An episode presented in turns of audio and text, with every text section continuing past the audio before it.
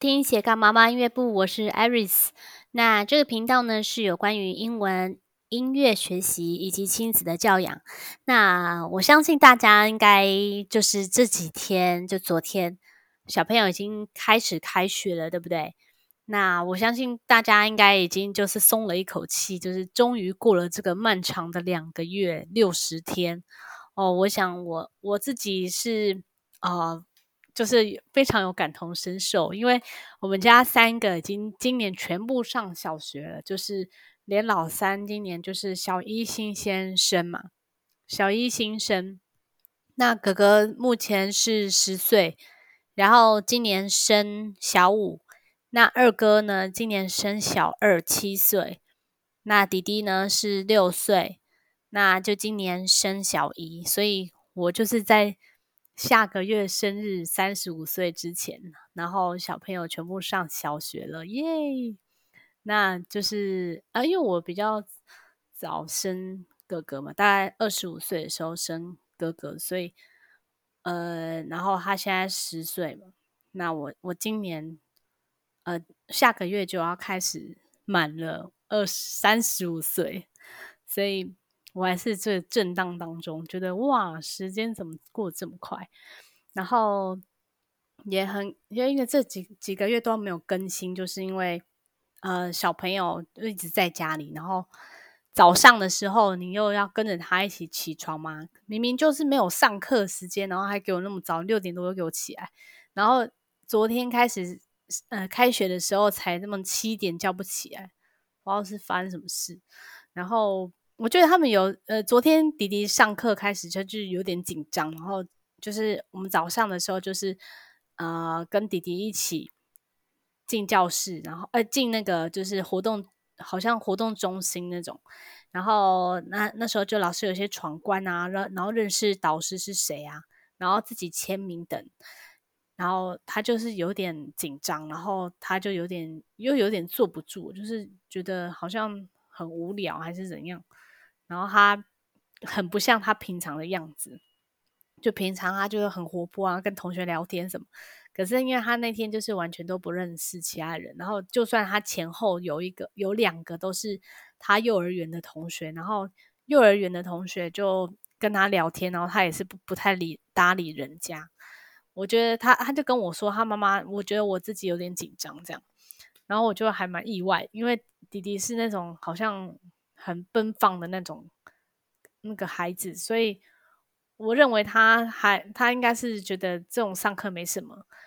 那我那竟然就是在开学第一天，然后他就是有点有点紧张，然后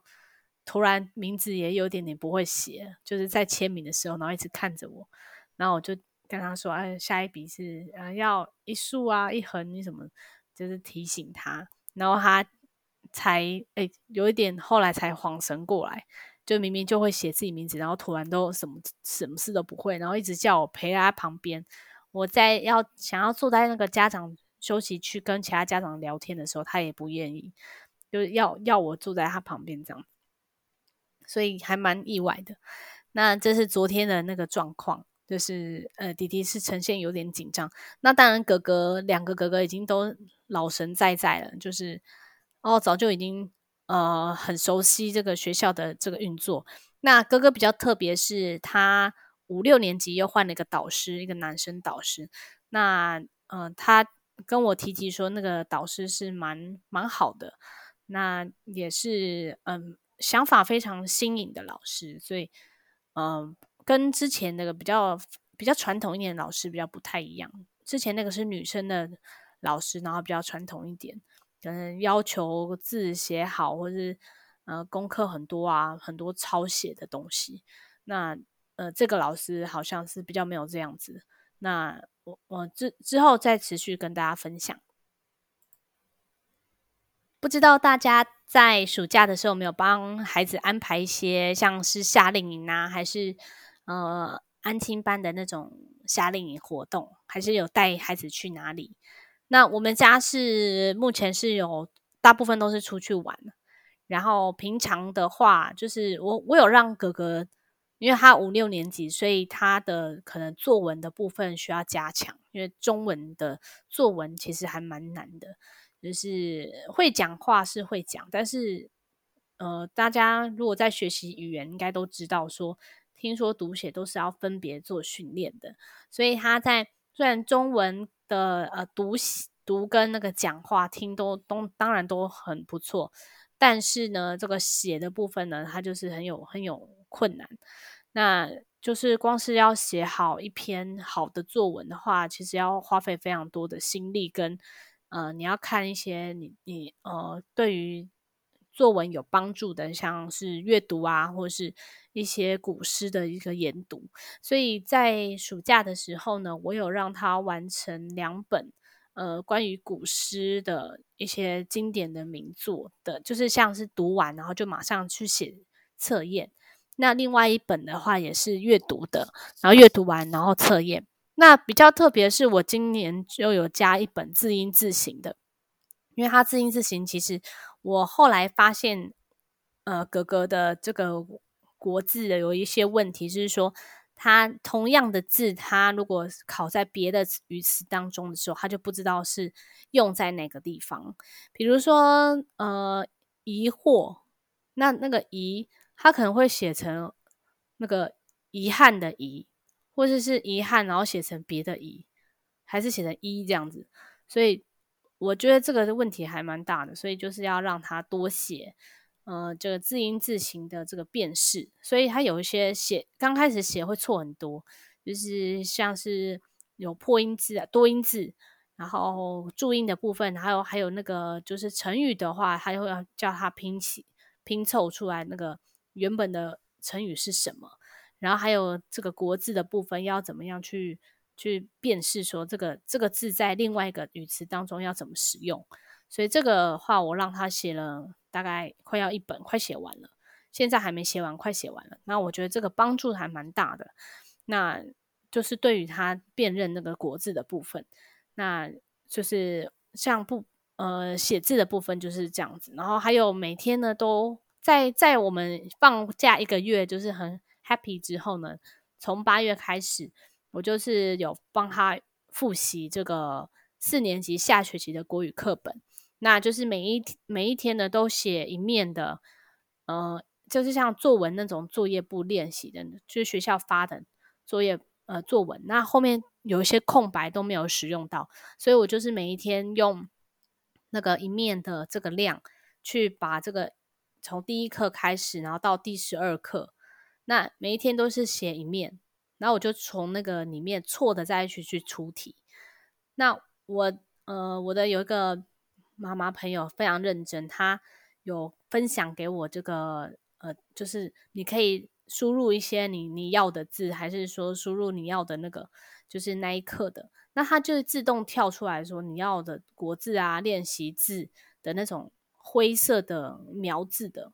可以直接印出来使用，我觉得非常方便。那这个连接我等一下也会放在这个资讯栏这边，然后大家可以自己取用。这样，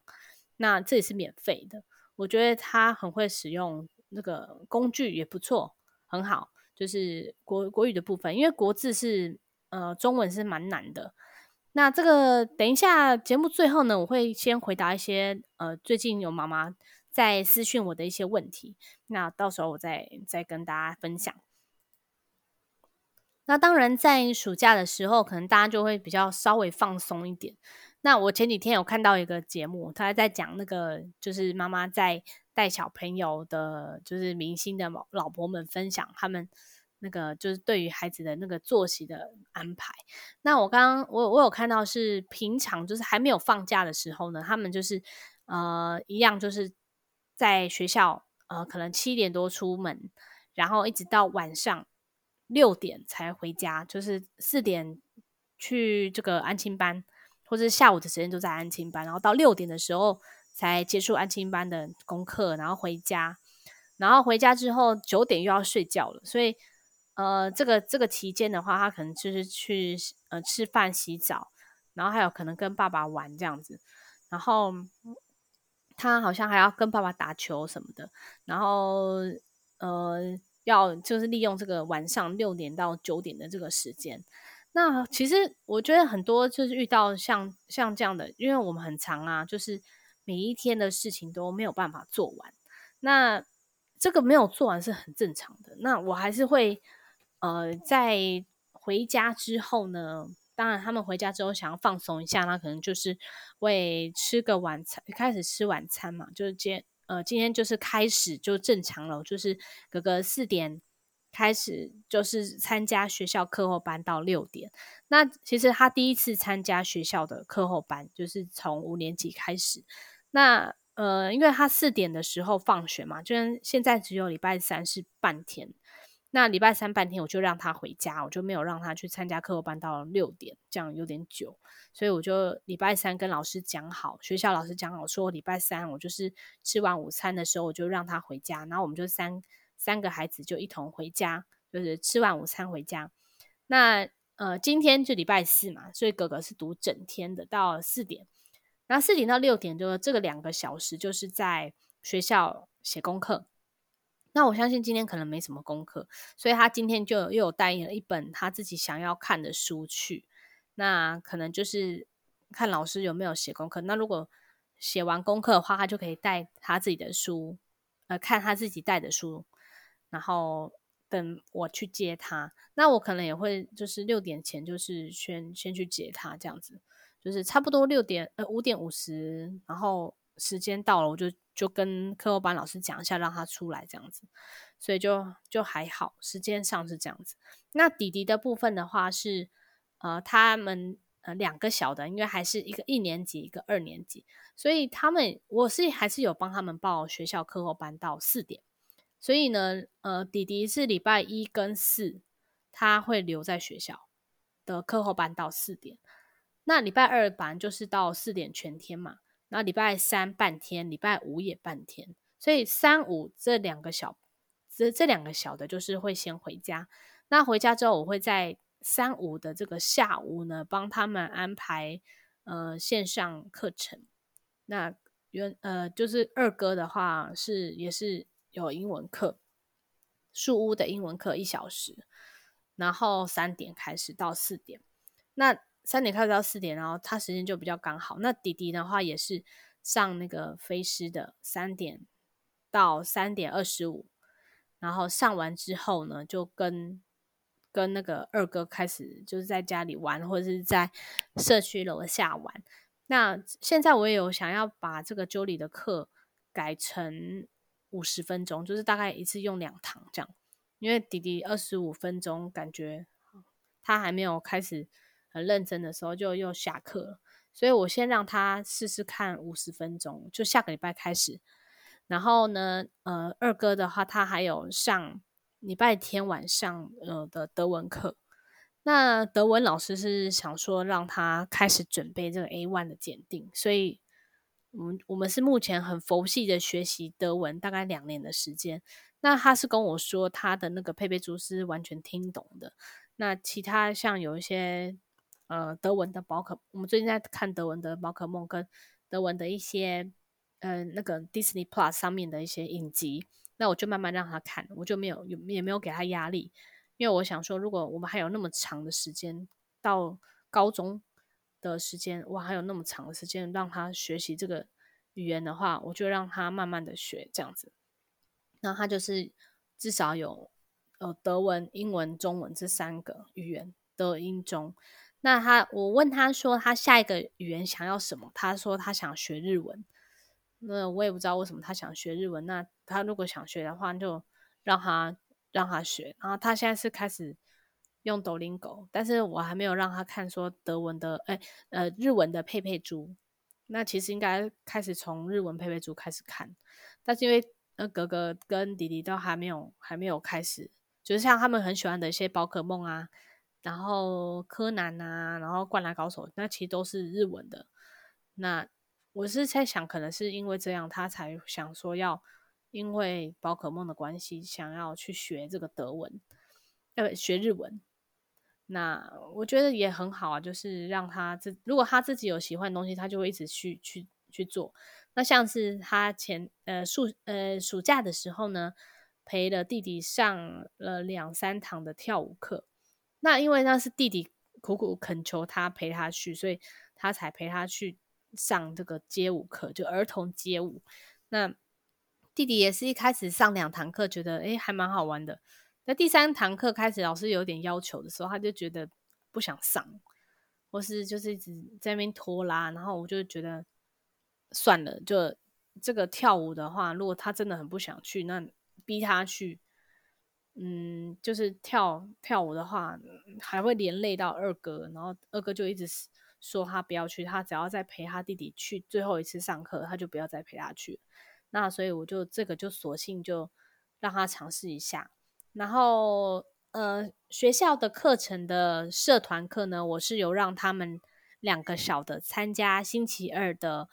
呃，四点到五点四十的这个桌球。那因为我们学校桌球是有校队，所以，呃，二哥打一打觉得蛮有兴趣的，然后就约了弟弟，想说跟跟他一起上社团课。那弟弟也愿意，那就两个一起上。那本来我想要再让他们上那个足球，可是。因为足球是礼拜三，那就变成礼拜三下午四点又要带回去上课。那加上二哥又没有说很想要上足球，所以就作罢。所以目前就只有礼拜二上多上这个桌球课，然后让他们呃，就是有有兄弟有一个共同的运动兴趣也不错。因为我们社区有呃桌球的那个这个器材，所以如果弟弟打得不错的话，那其实他们三个。也可以一起去玩桌球，所以也可以让他们延缓这个近视的可能性。因为目前弟弟是远视的，那二哥目前也是没有近视的。那只有哥哥目前近视大概两百二十五度。昨天去量，就是一一二年的八月三十号，他去量那视力，他目前是两百二十五度，两两边都一样。那目前呢，他的治疗方式是角膜塑形。那其实我不知道他的眼睛有比较敏感还是什么。那已经有两上个礼拜跟这个礼拜都有去拔睫毛，就是拔那个下面的下睫毛。那因为好像是因为他的下睫毛会是压到眼睛，就是有点睫毛倒插，所以昨天的医生就帮他拔了，大概一边拔了七八根下睫毛，因为他睫毛很长。就是我，我以前睫毛是有倒倒插情形，所以就跟着呃，他就跟我一样，就是就是真的很像我，就老大很像我，过敏也像我这样，还是不太好的像。然后眼睛啊，就是眼睛也是，他他眼睛也是比较属于比较像女生一点，然后睫毛长长的，那反而是让他的眼睛每次戴角塑的时候就很不舒服，所以他就是老呃医生是建议他拔睫毛这样。所以昨天就拔，然后但是他还是觉得戴上去有那种刺刺的感觉，所以我们可能在找时间，这礼拜再找时间去给医生看一下到底是呃有什么问题，因为昨天看镜片是没有问题的，呃，所以呃我可能之后也在跟大家分享是角塑戴角塑的情况，因为他戴角塑情况很多，所以还目前还没有戴得非常的顺利，那。呃，我有问小郑妈，他们家也姐姐也是有戴角塑，但是她说她从来没有这个问题。那我也相信她有可能眼睛比较适应这个角塑的关系，因为我自己以前戴角塑的时候，我也是有睫毛倒插问题，然后有一阵子都没戴。然后因为钱已经花下去嘛，已经花了三万块买镜片，然后镜片的话，它其实还有其他的这个。呃，药水要买啊！昨天买了药水，还有这个消毒的那种药水，那也花了七百八十块。然后，呃，我们家爸爸是有点不不解，说为什么我要多花这个钱？他说戴眼镜就好了，然后你还不用找罪受，还要把睫毛拔掉。他觉得说睫毛长长的不是很好看吗？那为什么要去拔拔？因为要戴隐形眼镜，然后去拔睫毛，他就觉得我我本末倒置，所以。所以我觉得那个他说的也是很有道理。他是说，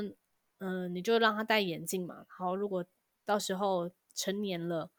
然后眼睛已经已经成长速度也已经不会再增加了，那就如果他想要去镭射，就镭射掉就好了。就他干嘛还要花那么多钱？所以嗯，我也在思考这个问题。所以，但是呢，因为我我已经买了这个隐隐形眼镜，要让他控制近视。那我希望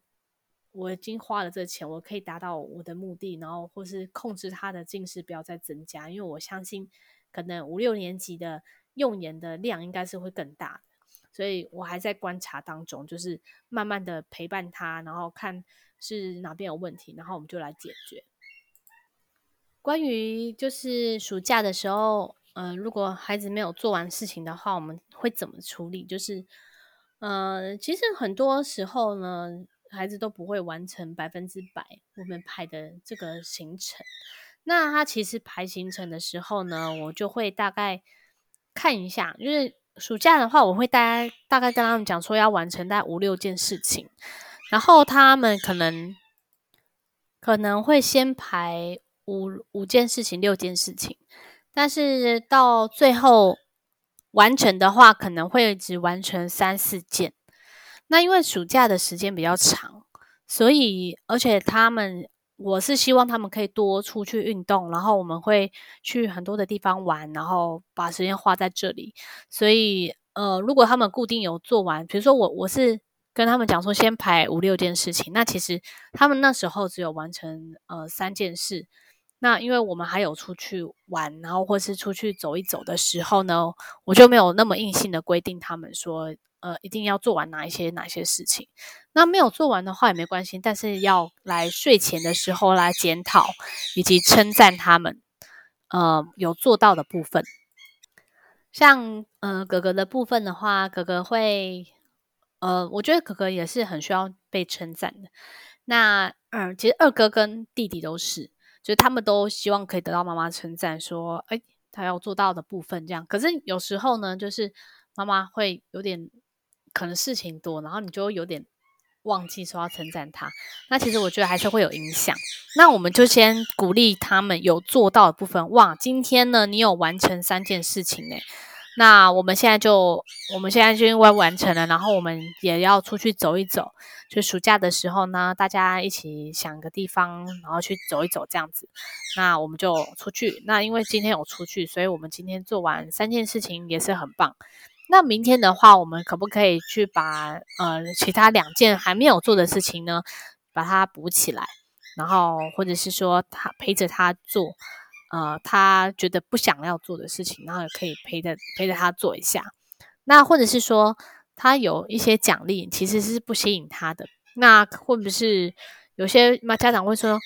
啊啊，就是他每次都没做到啊，所以每次都弄一弄，然后就都没有做到，就算了，不要排了。那可能是原因是因为可能你排的行程太多了，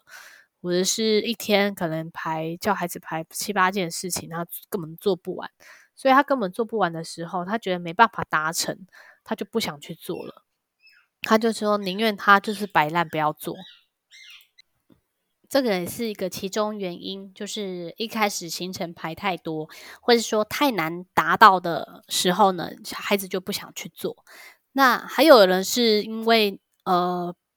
太快做完了，太快做完，然后妈妈会再叫他做更多，所以他就会不要去做，他就是拖拉这样子。那第三个可能的原因，就是因为这个奖励可能不吸引他。那可能这个奖励是妈妈自己自己给的，并不是孩子真正想要，或者是说他想要了，那可能过一段时间，因为这个这个，因为孩子会进步嘛，那一下子这件事情他做完了，他就很很快的想要去做这件事情，然后就可以得到奖励。那这个时候呢，我们一开始在制定的时候就会说，那我们这个。奖励制度呢，还有这个排排行程的，我们大概会以两个礼拜、一个礼拜去做一个修正。那一开始先跟他讲好，会做修正。那如果呃你这边做的很快或者什么，我们会修修正这个难度，但是不会是加到很难，就是慢慢加一点一点，这样让他不要一下子哦太多的这个达不到，他就会不想做。那时间预定的话，我会。呃，例如设定说这件事情做完大概是呃二十五分钟以内就会做完，那二十五分钟之内我们就要中断这件事情，然后让眼睛也休息。那也给码表，用码表又会给他们一点压力说，哦，我这个时间开始跑了，那像抖音狗的话，我就是会叫他们用十五分钟，一定要用十五分钟，因为有时候他就是越用越顺嘛，然后就一下可能不到十分钟，他们就说他做完了。那我我现在就要规定他说，就是十五分钟。假如十五分钟，它是一个一个一个段落，你才可以休息说。说啊，我我刚抖音狗做十五分钟，然后再搭配那个我有一个德文的这个线那个 app 买的这个，每天都要看看几篇的德文的阅读，然后看完才可以算一件事情结束，就可以才可以做完说，哎，这一件事情做完了。这一件事情就是抖音狗十五分钟加五篇的 readle。德文阅读，然后读读完才可以算这件事情做完。这样，那如果呃像哥哥没有做完的话，就是还是一样先休息，因为哥哥很很喜欢看书，看到一直看到早个就超过半小时了，然后还不休息。那所以我现在就是要规定他，比如说他看完这一本书已经二十五分钟，然后我就叫他中断休息，然后去洗澡，然后洗澡完之后再继续做他还没做完的事情。但有时候，其实哥哥也不会很想要听我说他要去洗澡这件事，他会说他不想要现在洗啊。那不想现在洗的话，那你就去楼下玩。那去不想去楼下玩，他就是不能看书，但是可以做比其他放松的事情，但是就是不能用眼睛，那也不能去看电视什么那些的。那就是让他自己去想，他可以跟弟弟玩什么，比如说跟弟弟陪弟弟玩一下，弟弟喜欢玩娃娃，还是说玩桌游。还是其他聊天啊，其他的就是他让他自己想，但是就是不能用眼睛，就不能再继续用眼的事情叫做休息，这就不行。那这是我的坚持。那弟弟的话呢，也是说他会先休息，然后再继续完成。那二哥比较没有问题。那呃，另外一个是我会规定他们说八点半以前就是全部要完成你的作业。如果八点半还没有完成的话，你今天就不能再玩电动，或者是玩你自己换的 YouTube 时间，那你就必须存下来时间，明天呃做完事情的时候你再继续用，然后或是你明天也没有时间，也继续存下来，礼拜六日才可以用，因为你平常的时候你就不能让它用超过呃二十分钟的这个电脑电视，就是。呃，平常的话是不可以用超过二十分钟。那呃，六日的话就是大概各一个小时，不能超过。就是你不要一次用完，就是一次用二十分钟、二十分钟、二十分钟，让他觉得说有有用到时间，然后又不会太久，眼睛也可以休息，大概是这样子。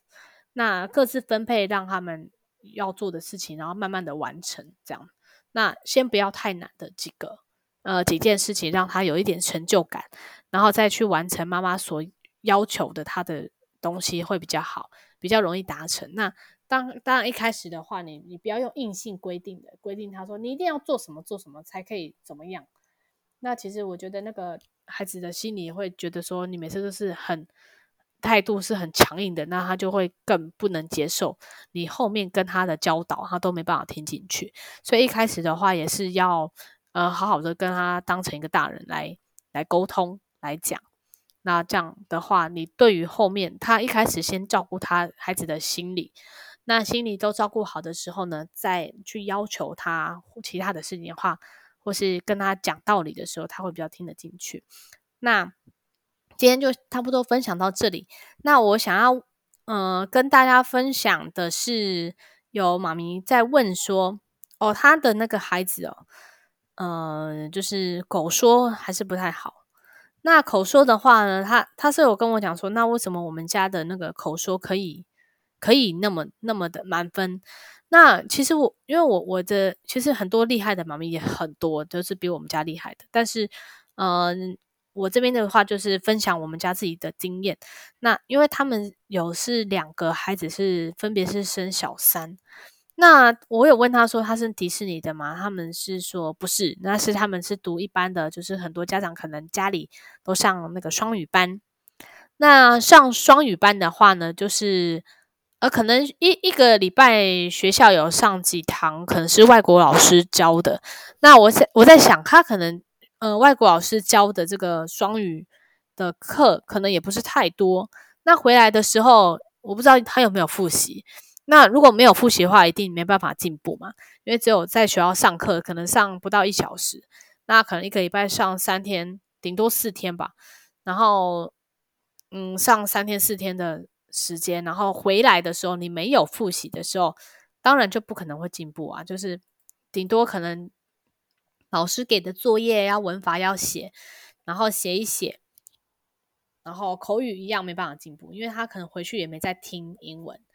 那你没有在听英文，或者是说那个量非常少，一个礼拜听不到半小时的情况之下，你当然不可能口说会进步的，因为听力听不懂，或者是说听力没有办法听得那么顺畅，加上你平常可能阅读时间也没那么长的话，那他可能在英文的部分他就会进步很慢，因为像中文一样，你每天都有练习那么长的时间讲啊，然后看字啊，然后。呃，听，然后说，然后读，都都是有一定的量去去那个进步的。那所以英文也是一样。所以如果你在学校有上课，有有上课就是老师讲，然后老师阅教你阅读听，然后可能说的部分的话就会比较弱，因为说因为大一个班上的人那么多，所以呃要有轮到你的时间也是其实非常少。所以他说想要加强口说，那可能要。在家里要先加强这个听力的部分，至少每天听半个小时，他们想要听的，然后他们想要听的这个英文听得够了，或者是看卡通也是一种听英文的方式，就是呃，不管是电玩或者是呃，就是看卡通的，呃，卡通的英文都是一个输入非常好的一个方式。那输入的话，就是每天我们都一定会看至少半小时的这个英文卡通。那不管是呃像教会的这个呃基督徒的故事、耶稣的故事，然后还有因为我们最近老大受洗，因为我们我们家夫妻受洗，那这个这个别急再来跟大家分享。然后我们会规定他他们就是可以看。呃，电玩时间是各五分钟，就 YouTube 的时间各五分钟，就三个人就十五分钟的的电玩的那个看了，然后其他时间就是看耶稣故事，然后看五分钟，然后其他就是呃，我规定他们会看一些科学的影片等，那也是看五到十分钟，不止啊，可能就是五五分钟左右吧，然后整体来说都是大概半个小时左右。半个小时到四十分钟就是不等，因为他们看电视也是有一个距离，所以呃，就是比较不会担心这近视的问题。是反而是写功课比较容易会近视。那就是，然后另外一个就是，可能大家要看一下我之前有一个影片是呃这个线上英文课实测分析各大品牌如何选择的这个影片。那这上面就会有很多就是。我真的是呕心沥血跟大家分享的这个我们的经验。那我觉得基本上呢，至少口说时间一天要十五到二十分钟才是够的。所以呃，听力的话可能要半个小时，然后口说部分每天十五到二十分钟，这个才是有可能每天因为这样而进步。那如果你家里没有任何人可以跟你聊天，那我们最近也有在团购这个 Jolly 的飞狮，团购到九月好像五号还六号吧。那团购时间的话，就是大家注意一下。那一堂课程是，呃，像弟弟的话，他是每天，呃，每个礼拜三的二十五分钟。那现在我想要帮他加课，就变成五十分钟。然后呢，他你可以先买二十堂课，他没有特别规定说你二十堂要怎么使用。那二十分呃二十五分钟，那平均一堂课的话是一百四十二块。那其实就是让老师有一个方向，有一个教材，可以让你的孩子持续的进步。每天讲二十分钟，至少十五到二十分钟，才可以真的有口说进步的可能。那如果你你没有办法排这个时间进去的话，那你又要他进步口说，那我我先跟我是跟你说，这个可能非常困难，因为你没有花时间在上面，然后你也没有听得够的话，是绝对讲不出来的，因为头脑没有这个可以说的词，或是说他知道的一些词汇，那跟老师就很难聊天了。那所以如果每天都能够讲十五二十分钟，然后你听力可以带半个小时的话，你。这样每天每天一点一点的进步，我相信你在两三个月努力之后，你一定会看到孩子的进步的。所以，呃，这个团购时间是到九月八号的一对一的这个飞狮线上英文，那一堂课平均是一百四十二块。那如果你是买四十堂，你的孩子可能有两个、三个，跟我一样三个的话，那你也许可以帮他一个礼拜排个三天，可能一三五或是二四六，或是一二四，还是看老师时间，然后看老师时间啊，然后就是。也可以看一下，说老师这一堂课要教什么，第二堂课要教什么，第三堂就可以跟顾问去讨论。那呃，课程的部分的话，我连结会放在资讯栏，让大家可以自己依照孩子的呃这个程度，然后去跟顾问讨论。对，大概就是这样子。那今天就分享到这里喽。如果你喜欢我的节目的话，你可以在这个 Apple Podcast 给我五颗星的评价。那如果有其他的问题想要问我，可以在私讯我的粉丝团“三宝妈爱丽丝的生活记录”。那我会呃，就是重整一下大家问的问题，然后在这个下一集那最后来回答你们哦。那你现在收听的是斜杠妈妈音乐部，我们下次再见喽，拜拜。